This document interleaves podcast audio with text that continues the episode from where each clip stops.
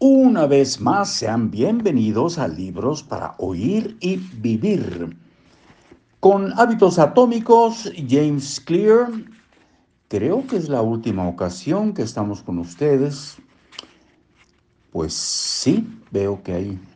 Bueno, quedan los agradecimientos, tomaremos algo de eso también. Y nos vamos a ver dónde está la marquita, ya la encontramos.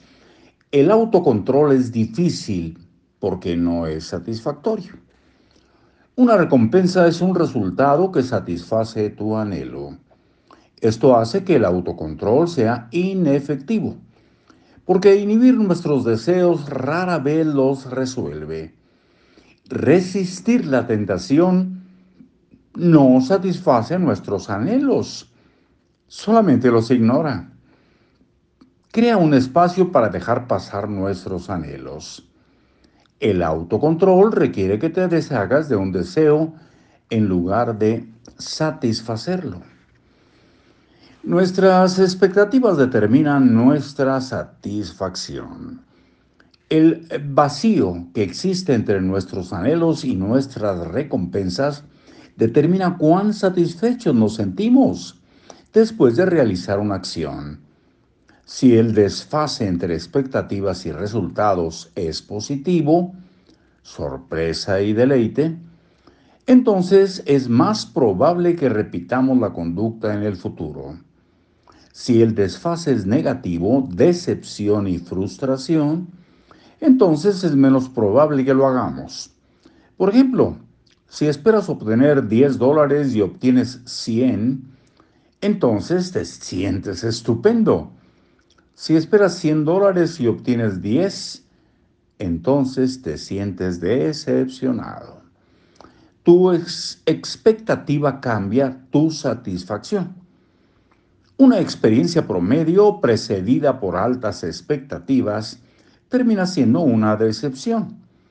Una experiencia promedio precedida por bajas expectativas es un deleite. Cuando gustar y querer son aproximadamente equivalentes, te sientes satisfecho.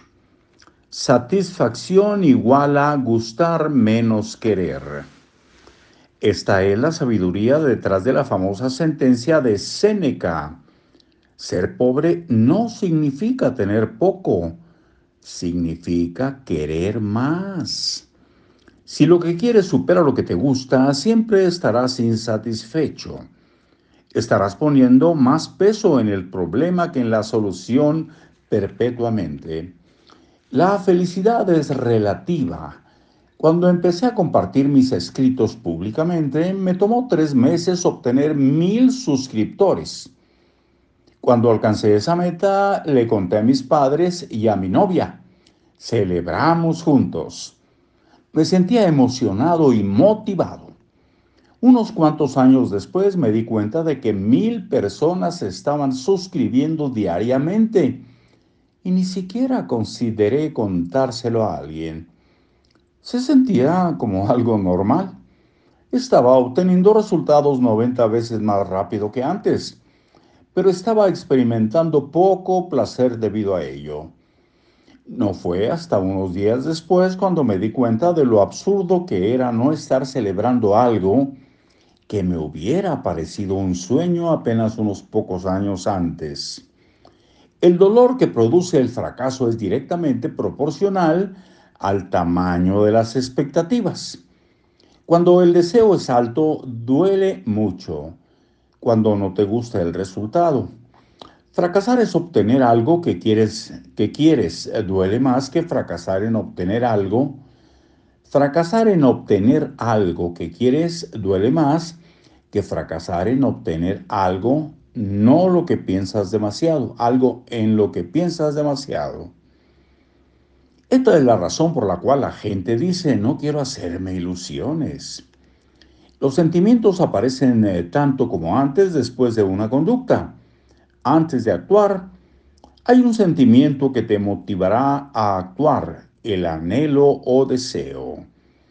Después de actuar, hay un sentimiento que te enseña a repetir la acción en el futuro. La recompensa. Señal, anhelo, sentimiento, respuesta y recompensa, sentimiento. La manera en que sentimos influye en nuestra manera de actuar. Y nuestra manera de actuar influye en nuestra manera de sentir.